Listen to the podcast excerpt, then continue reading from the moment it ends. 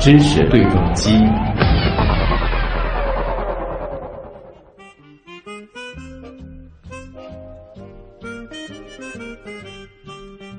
有关食品的话题呢，总能在朋友圈引发大家的关注。最近啊，反式脂肪酸再度火了，成为公众热议的话题。在一些网络论坛以及非常多的自媒体平台上，哎，类似反式脂肪酸存在很大健康风险，反式脂肪酸是餐桌上的定时炸弹等等的文章，又一次被大量转发。其实反式脂肪酸，很多朋友应该已经不陌生了啊！而且我相信有很多朋友听到反式脂肪酸，已经有点好像是闻虎色变的味道了。那他们为什么会出现在食品当中？食用反式脂肪酸对我们的人体到底有没有影响？今天的知识对撞机呢，咱们就来好好的认识一下反式脂肪酸以及各种各样的脂肪酸。和我们一起聊这个话题的是我们的老朋友，华东理工大学食品科学与工程系教授刘少伟刘老师。刘老师您好，哎，你好，主持人。嗯，可能还得先和大家来做一个名词解释啊，呃，和大家来说一说反式脂肪酸它到底是什么。这里其实既涉及到了反式这个词儿，又涉及到了脂肪酸。实际上这个呢讲也蛮困难的，因为这个涉及到我们专业的事情。哦，那么我们知道。脂肪的话是由脂肪酸构成的。那么脂肪酸的话，它实际上，呃，根据我们这个碳跟碳之间的共价键，它这个不同。嗯。比如说这两个氢原子，那么在这个共价键的一个同一侧，我们叫做顺式的。嗯。那么叫顺式的脂肪酸。那么在两侧的呢，我们就叫它反式脂肪酸。那么这个是我们的一个命名的一个规则。嗯。那么一般分子结构啊。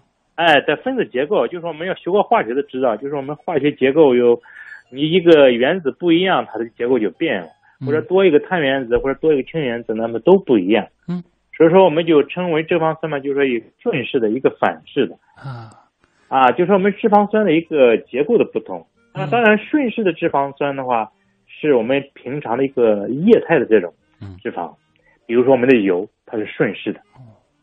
啊，反式脂肪酸它实际上是固态，嗯，啊，它是属于固态的正常情况下，嗯，那么所以说就是说我们的脂肪的话，你可以把它分成呃饱和脂肪酸，再分成不饱和脂肪酸，那么你不饱和脂肪酸里面又可以再再按另外一种方式，就是顺势和反式。哦，那么我们总的来讲，就是说简单来讲，嗯，那么这个反式脂肪酸就是我们呃常规的脂肪酸的一种，嗯。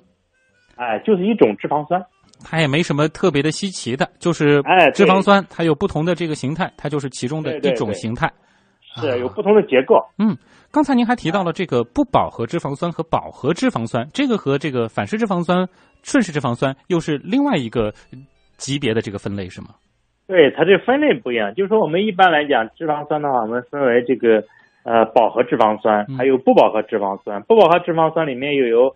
单不饱和脂肪酸和多不饱和脂肪酸，嗯，这就牵扯到我们专业上的一个分类，嗯，那么当然我们如果是通俗来讲，饱和脂肪就是我们平时所说的脂肪，嗯，就是一个固态的。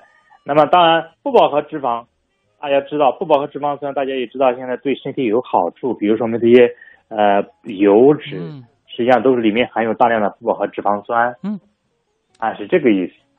总之。这个脂肪和脂肪酸之间的关系，大家应该也明白了啊。脂肪酸也并不是这个非常神奇的一种概念，它就是组成脂肪的最基本的物质。对，这个反式脂肪酸实际上就是我们呃脂肪的一种，或者是脂肪酸的一种。啊，那为什么其他的这个脂肪好像大家都没那么排斥，但是一提到反式脂肪酸，好像普遍就会觉得它是一种不太好的东西呢？啊，因为就是这么多年了，就是因为，呃，反式脂肪酸，那么它分天然的还有呃人工的两种。嗯。那么当然就是说前几年就是说我们有一些呃媒体或者有一些呃报道，那么说我们的这个呃反式脂肪酸对人体心血管疾病等等有一些不好的影响。嗯。而且就说反式脂肪酸，我们后来是经过人工的一个。呃，合成做成的，因为我们在实际的工业生产里面，那么就是要像油脂这种液态的，嗯，那么它的加工的话，对于加工我们一些食品来讲不是特别的这个呃实用。嗯那么所以说后来有一个科学家发明了一个方法，那么就是说在我们的植物油上面，那么再加两个氢原子，那么就变成了我们的反式脂肪酸。因为前面我讲过，那么反式脂肪酸跟顺式脂肪酸的区别就是反式脂肪酸它常温下可以变成固态。嗯变成固态的话，那么这样，比如说我们在做面包、做饼干的时候，那么塑形啊，或者是对呃成型就比较容易是这啊。再一个，反式脂肪酸这种这种反式脂肪，那么它呃稳定性比较好，嗯然后再一个它的这个呃成型的这个性质也比较好，再一个它的价格也比较低。嗯那么所以说，在现在呃现代工业里面，我们用的这种呃人造的这种反式脂肪比较多一点。嗯，一般来说是拿它去替代黄油或者是奶油。对对对，就是我们现在说的氢化植物油。嗯那么当然，这个反式脂肪酸就是我们用这加氢的方法做出来的这种脂肪，那么它实际上反式脂肪酸含量也是根据我们的氢化的程度不一样哦啊、不一样的。就是说你要是完全氢化了，那么里面也没有反式脂肪酸。嗯，所以说我们现在就是说，这个所有的这些脂脂末或者氢化植物油，那么不一定都含有反式脂肪酸，就看你的哦氢化的程度。哦，这个倒是，我们一直以为氢化植物油就等于是反式脂肪酸，其实它哎氢化程度越高了，它就不一定就是还有，反式脂肪酸在嘛。它是它这两个不能划等号，就是说嗯根据我们把这个氢原子加到这个植物油上面，氢化的程度不同，嗯那么它这个含有反式脂肪酸的程度也不一样。嗯，那刚才刘老师您也提到了，就是说这嗯些年啊，很多的这个媒体啊报道，包括一些研究，好像都说反式脂肪酸在某些方面是会对人体产生影响的。这个能和大家简单的来说一说吗？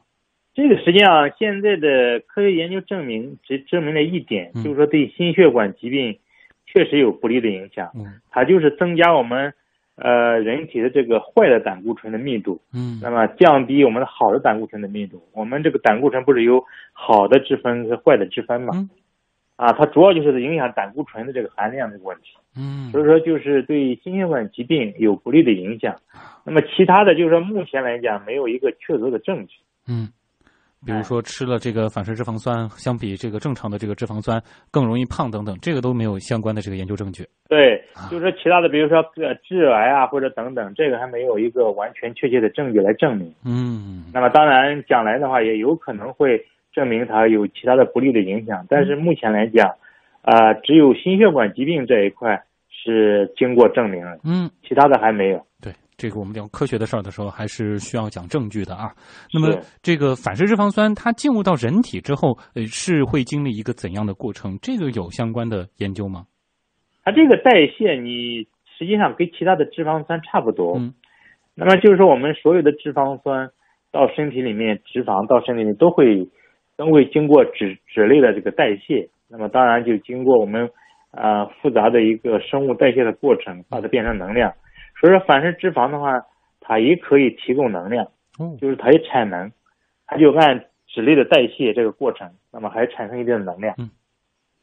这里其实就涉及到了我们说凡事都有两面性，所以反式脂肪酸它其实对人体是不是也有一些积极的一面它积极的影响，目前来讲的话，就是能够提供一定的能量，啊？但其他的呢，应该说还是不是特别好的一个影响。嗯，就这一个的话，基本还是公认的，就是说如果有更好的选择的话，是可以用其他的这个脂肪酸来代替反式脂肪酸。对，所以说还是尽量的不要摄取过多的反式脂肪酸。嗯，因为毕竟就是研究证明，对于心血管这方面是有比较明确的影响了。哎，确实，啊嗯，确实这方面是有不利的影响。嗯，那有网友也在提问啊，就是嗯他自己回忆一下，好像发现那些加了反式脂肪酸的，比如说面包啊、蛋糕啊，嗯还有加奶油的饼干、速溶咖啡、乳品饮料等等，都会觉得好像加了以后啊，或者说这个反式脂肪酸的含量多了以后，这个东西很好吃，这个是怎么回事呢？这个实际上就是在于反式脂肪酸它这个性质。那么，因为我们的氰化植物油刚才说的，它的稳定性比较好。那么再一个就是脂肪的含量高的话，它对呃我们的一些食品的这个口感或者对它的这一个滑腻的感觉，那么都会做的比较好一点。嗯。所以说，在这种含有反式脂肪酸或者含有氢化植物油的这种呃脂肪的里面，那么这些食品里面，一般来讲它的口感或者是它的松脆度等等这方面的性质，是比相对于其他的来要好一些啊。因为它在常温下是能够以固体的形式存在，这是对。所以在我们做面包的时候，我们塑形也比较简单。嗯。因为如果你要全用油脂的话，你想，那么放到面包里面、放面团里面，那么可能就成型很难。嗯。做饼干成型也比较难。嗯。所以说，这是在食品工业的发展过程里面。一个重大发现，当时哦，就是这一段历史在当时还是食品工业非常重要的一个事件。对，就像我们的就像我们的瘦肉精一样，也是一个重大发现。嗯，那么不同的阶段的话，当然你当时刚发现的时候，那么当然是很非常好的一个东西。嗯，那么能能改变过去的很多不能够完成的一些生产过程。嗯，那么当然你随着科学的发展，有可能会发现它还有一些不利的方面。嗯，啊，每一个事情都是这样。呃，如果单从口感的角度来说，如果没有反式脂肪酸的话，是不是有非常多的食物就不可能以我们现在比较熟悉的样子出现了吗？对我们，我们这里呃，只说反式脂肪酸也不对，因为我们用的氢化植物油，它并不等于反式脂肪酸。嗯，我们我们刚开始讲，就是说看它的氢化的程度。对，哎，就是它的氢化的程度越高，那么里面含有的反式脂肪酸也越低。嗯，哎，是这个样子，就是说它。或多或少会含有一些，但是就是完全要看它的这个氢化的程度。嗯，那这个能和大家来再展开一下，就是在植物油氢化的过程当中，为什么会出现这种不完全氢化，以及有不同的这种氢化程度吗？因为我们知道，就说我们这个碳链它是一个不饱和的键，那么不饱和键的话，我们可以加一些氢原子，那么就改变它的结构。嗯，那么就是说在你氢化的过程里面，那么这些键它不一定完全能够。抓取到这些氢原子，给它完全的配合好。嗯，所以说你那么多的碳原子之间，那么缺一个氢原子或者少一个氢原子是有可能的。所以说，当然你时间够长，它有可能完全都能够把你清。嗯，但是像我们的这个人造脂肪，你如果氢化的时间太长，嗯，那么它就变得很硬，那么就没有实际的应用价值。嗯，那么就是这个人造脂肪呢，就往在那在我们的实际的生产过程里面就不能用了，它太硬了。嗯，就是得控制好那个度的，真的到那个太硬的那个状态的话，它真的就是硬邦邦的了。对，我们要做成那个面包或者做成饼干，还是要有点软，就是说跟面团还要非常容易的融合到一起。嗯，你如果把它完全氢化，或者是氢化度非非常高了，那么它这个软柔软度就不够了，那么这个实际应用价值可能就没有了。嗯，所以这个实际上是两。很难的选择，就是说啊，真的就是完全氢化了，它不含反式脂肪酸了，反而就没办法在食品行业当中得到广泛使用了。哎，是这样啊，因为我们要的就是它的那个比较独特的一个性质啊。对，就是它近于固态，但是又能够和其他的一些容更容易然后塑形这种感觉。嗯。这里是正在播出当中的新闻实验室，我是旭东。此刻我们对话的是我们的老朋友，华东理工大学食品科学与工程系的教授刘少伟老师。那么一小段宣传之后，我们继续会和刘老师来聊聊反式脂肪酸，也欢迎大家继续到我们的阿基米德新闻实验室社区参与互动话题的讨论。牛顿把三棱镜放在阳光下，把阳光的本质告诉世人。卢瑟福在实验中利用金箔建立了原子的有核模型。达尔文通过对兰花的实验，参透了自然选择的奥秘。自然的奥秘往往隐藏在平凡之下。新闻的魅力也不仅只有事实本身。周一到周五每晚二十点到二十一点，东广新闻台新闻实验室，一起从新闻里长知识。欢迎回到新闻实验室，咱们继续从新闻里边长知识。在阿基米德社区当中，阿华田 CTH 幺二他说，人类食用的反式脂肪主要是来自经过部分氢化的植物油，被广泛用于生产点心、饼干、面包、蛋糕、炸薯条、甜甜圈以及其他的油炸食品当中。他还补充到说，食用反式脂肪呢，将会提高罹患冠状动脉心脏病的几率。反式脂肪在少数国家当中呢，是被严格管制了。这里呢，其实就带出了一些比较矛盾的地方啊。既然这种食品添加剂其实是有很多让食品工业难以割舍的这个优良性质的，那接下来我们可能就要拿它和其他的一些代替的产品进行对比了。有没有可能在未来我们能够获得既有反式脂肪酸它的优点，同时呢又没有它这些缺点的新的替代物质？继续和我们的老朋友华东理工大学食品科学与工程系的教授刘少伟老师来探讨。呃，刘老师，我们继续再来说一说这个反式脂肪酸啊。那么，呃，我们现在好像知道了一个概念，就是说反式脂肪酸它都是经过了这个人工的氢化之后才能够得到的，在天然的状态下是并没有反式脂肪酸这样子的一种脂肪酸存在的是吗？有的，天然的反式脂肪酸也是有的。嗯，那么就是说我们这个反刍动物里面，比如说牛啊，然后这种。啊，或者是一些反刍类的动物，那么它实际上它是有这个反式脂肪酸的，比如说我们的牛奶里面，比如说我们的牛肉里面，还有一些一些反刍动物的肉里面，那都是含有反式脂肪酸的。就是如果说大家真的是谈反式脂肪酸色变的话，其实不仅仅是说这个一些人工制造的这种这个产品当中可能会有一些天然的这个成分里面其实也有。实际上，我们每天的话，你就是不吃人工的反式脂肪酸，天然的也是吃很多，因为基本上牛奶、牛肉里面都是含有，大概牛奶里面要啊百分之四左右的反式脂肪酸。哦，这个比想象中高挺多啊！哎哎，这个这个是是天然的，天然反式脂肪酸。嗯，那么对于反式脂肪酸来说，天然的和人工的对于我们健康的影响会有不同吗？这个是有不同，因为有过报道，但是。现在就是各方面的研究，那么有的研究，比如说荷兰的这个阿姆斯特丹的一个自由大学，嗯，好的研究说，呃，天然的这种反式脂肪酸对人体也有不利的影响，嗯，但是有的研究嘛又证明说，天然的这种反式脂肪酸对人体没有不良的影响，说它的这个呃加氢的键，就是这个碳键这个加氢的地方不一样，给给这个人工的不一样。所以说，目前的话就是没有完全的结论，说这个，呃，天然的比人造的有到底有多像，嗯，或者哪个更好。那么能够证明一点呢，就是说，呃，人工的反式脂肪酸，那么对心血管方面确实有不良的影响，嗯，但是，呃，应该说，呃，天然的反式脂肪酸到目前为止，目前来讲，那么应该说没有发现有重大的不良的一个对人体的影响。哦。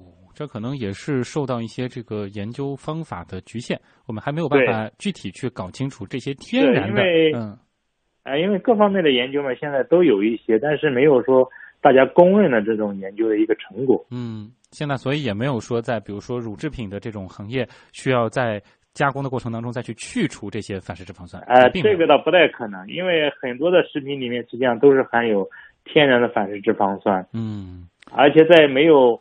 呃，人工的这种天呃人工的反式脂肪酸之前，那么那么多年也人吃的话也没有什么问题。是。那么应该说，如果说没有我们这个人工的反式脂肪酸出来的之前的话，应该大家对这个都是没有没有感觉的吧。嗯。当然，其实谈到这个东西对人体的影响，或者说所谓的毒性，我们抛开剂量，这个都属于耍流氓的行为。可能我们就要来谈谈关于量的问题了。呃，刘老师，像反式脂肪酸到底摄入多少才算是过量呢？那么按世界卫生组织的它给的一个标准是百分之一。那么就是说，这种反式脂肪酸给你提供的能量，每天是达不要超过百分之一就可以了。那么这样要换算下来的话，就是一个六十公斤的人的话，大概你每天不要超过大概两点几克就可以了。哦，就是说偶尔吃几块这样的饼干，或者说是这个速溶咖啡，这一点的话是还在合适的量里的。对，所以说你在吃这些平时的一些食品的时候，一定要看看这标签里面含有多少反式脂肪酸。嗯。那么在这里要提醒的就是说，我们很多的。标签上面标明是零凡是脂肪酸，不代表是真的没有。嗯，因为我们国家的标准规定，就是说小于百分之零点三就可以表示标明是零。嗯，但是它小于零点三就可以，小于零点三就可以标为零。嗯，但是不代表它是真的完全没有。当然，这个是我们从这个研究的角度来说了。嗯，不，它小于百分之零点四零零零点三嗯，我们国家的这个标准的规定，就说它可以标明为零，但实际上不是零。啊，所以就是我们在计算这个总摄入的时候，需要把这一部分可能需要考虑进去。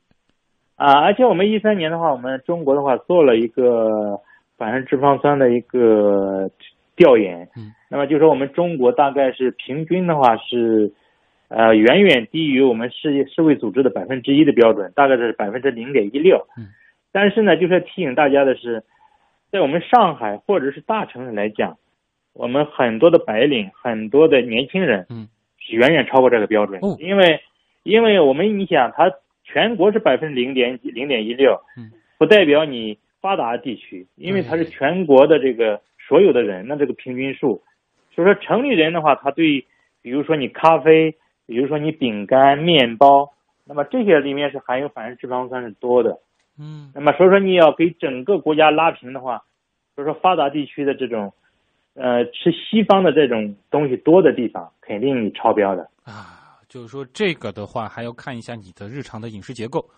对，所以说我们市生活我们在做嗯小资、小资生活的这这类人群，有可能会摄取过量，哦，就是经常因为他每天喝咖啡，每天嗯吃饼干，每天吃点心，那么这个就有可能会超标。哦，所以的话，这个还是需要大家稍稍的控制一下，或者说是在这个选购的时候去看一下的。对，因为我们呃一三年的那一个呃就是全国的一个调查报告，那么是基于我们整个国际整个中中国的一个调查，那么所以说你对某一个地区某一类人群，那么它就有可能是低于这个标准，有可能是超出这个标准。嗯，那您觉得我们正确看待反式脂肪酸的这个心态到底是什么呢？这个实际上就像我们其他的一些，呃，我们目前证明的对身体有不良影响的一个东西一样嗯，就是说我们要正确的认识它。我们我们一直在讲，所有的食品里面都是含有一定的毒素的，不仅仅是这个东西。你所有的东西你吃到都有问题，比如说我们的这个饱和脂肪，嗯，你说你吃的天天吃的这个肥肉，吃的这个这个这个脂肪，哦，那么它实际上现在的肥胖病、糖尿病等等，那么这些都是对身体有不良影响。所以说，我们的反式脂肪酸也只不过就是这千万种有有不良影响的东西之一。对，不要纠到这儿就明朗了，是。就是反式脂肪的话，现在比较明确的是对这个心血管这一块有比较的影响，但并不意味着说你日常的饮食有大量的饱和脂肪你就健康了。对呀、你天天吃肥肉，你看现在糖尿病的人有多少？嗯肥胖的人现在有多少？这个嗯实际上变得更严重。啊，所以饱和脂肪酸它也会出现摄入过量的情况。啊，现在实际上我们我们中国人实际上都是过度肥胖了，已经嗯吃的太多了。嗯我们现在脂肪实际上摄取是过多了。啊所以说现在糖尿病才会，呃，井喷一样的爆发嘛。嗯，像吃糖、脂肪都是吃多了。然后这个摄入过量的话，就比较容易出现肥胖还有糖尿病这样的疾病了。对的。所以说，对于反式脂肪酸，我觉得你尽可能的，然后控制在百分之一之内。嗯但是如果说你天天就是偏不改变你的生活习惯，那么可能是不仅这个高了，其他的也高了。对，这个别看到同样是曲奇啊，一个曲奇呢好像查了一下是这个氢化植物油或者是反式脂肪酸做的，另外一份曲奇呢说是直接用黄油来做的。然后你想，哎，反正它是饱和脂肪酸，你就吃多了，你吃的太多，这一样会对身体产生比较明显的负担。对呀、那说不定那个影响更大。是啊，这个的话大家还是要冷静客观的。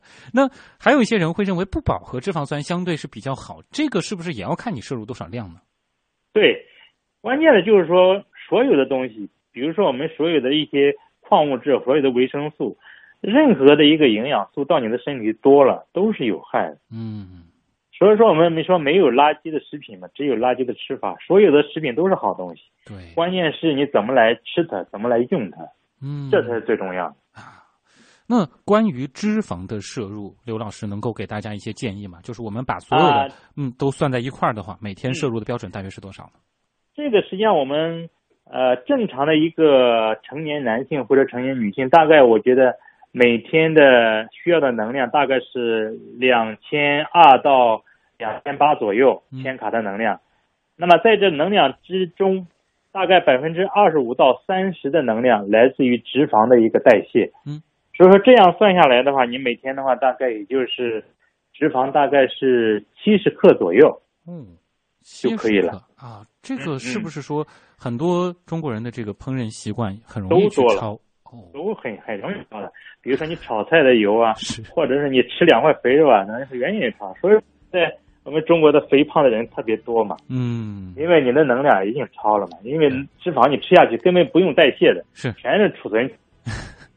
大家也别片面的去认为，好像这个我炒菜都不放什么油啊，我的这个脂肪就不会超。但事实上，其实 脂肪是无处不在的，哪怕喝牛奶，里对也有。嗯，对，因为我们这个人体的这个每天的能量来源就是三大能量物质，嗯一个脂肪、蛋白质还有糖嗯，啊。所以说你这三个能量，就说我们脂肪的从每天代谢的话，大概是占百分之二五到三十，嗯，这是合理的。嗯但是这个量不能太多对你量多了，那么肯定是有问题的。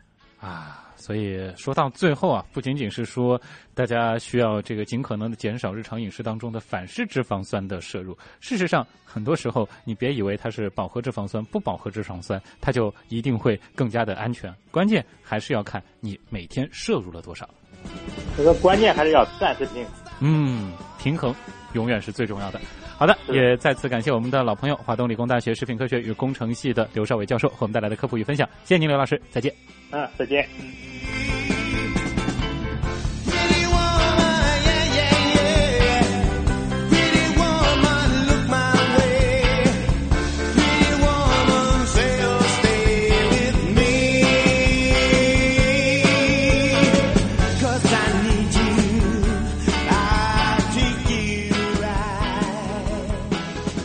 西瓜控说啊，在拒绝人造奶油和油炸食品的同时呢，我们也应该少吃脂肪多的牛羊猪肉。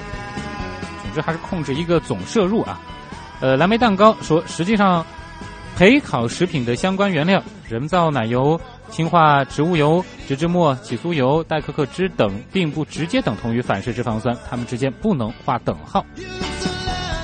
很好的补充。小团子公主说，饼干里也会有反式脂肪酸。西瓜控补充了，巧克力、糖果类食品当中，反式脂肪酸的含量最高。